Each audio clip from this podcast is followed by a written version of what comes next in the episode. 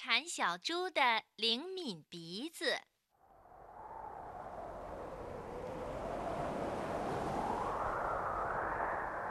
天气开始冷起来了，海滩上刮起了北风。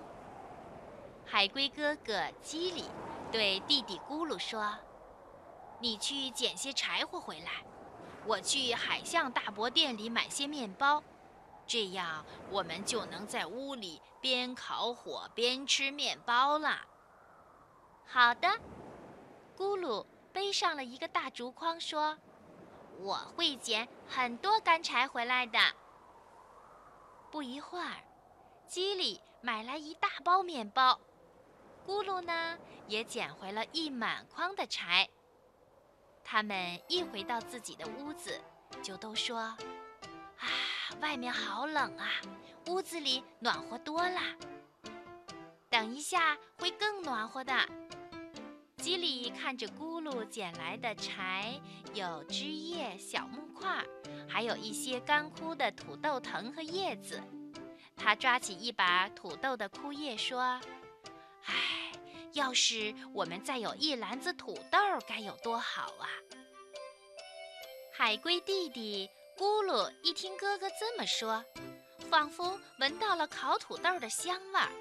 他说：“土豆地里只剩下这些枯藤和干叶子，土豆早在秋天就被我们挖出来吃掉了。也不一定，也许还有一些土豆藏在地里呢。唉，只是我们没办法找到它们。”基里笑着说。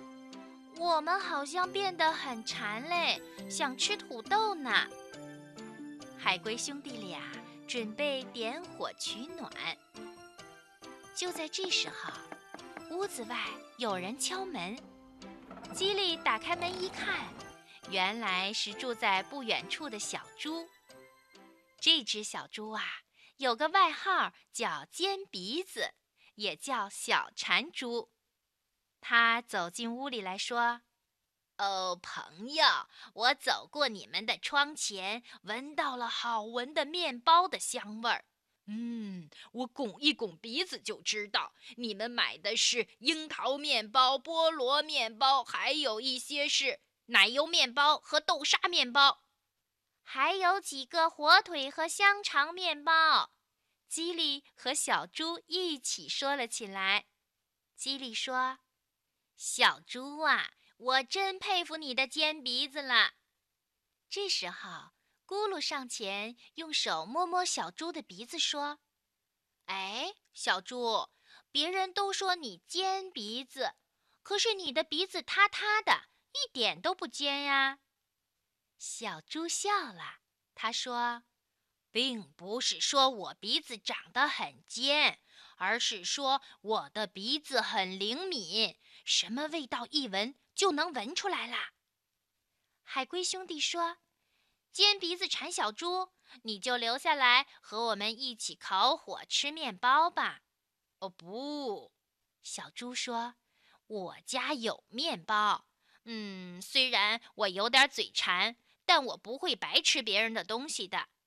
我来你们这儿啊。”只是让你们知道我鼻子有多么的灵敏。海龟咕噜说：“鼻子灵敏有什么用处啊？”“有用处。”海龟基里说：“我想起来了，我们现在正需要一个灵敏的鼻子来帮忙呢。”“嗯，我乐意帮忙。”小猪尖鼻子高兴地说。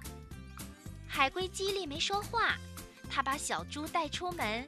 来到那片挖过土豆的地里，说：“请你闻闻吧，地底下也许还藏着遗漏的土豆呢。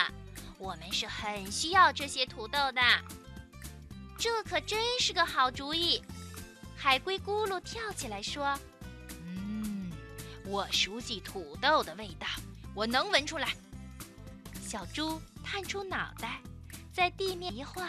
就闻到不少埋在土里的土豆。海龟小哥俩一起动手，他们挖了不少的土豆。来吧，我们有烤土豆吃啦！海龟兄弟把小猪请到家里，他们点起了火，一面烤火取暖，一面烤着土豆。他们呀，还在火堆上吊起一把水壶。不一会儿，他们有了热茶、烤土豆，还有各种美味的面包。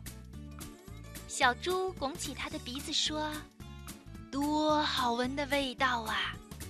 请吃吧，海龟叽里说：“小猪，你现在不是白吃别人的东西啦，你的灵敏鼻子派上了大用处，帮我们找到了这些藏在地下的土豆。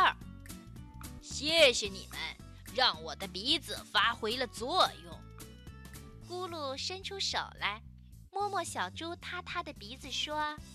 小猪啊，你真有一个了不起的尖鼻子。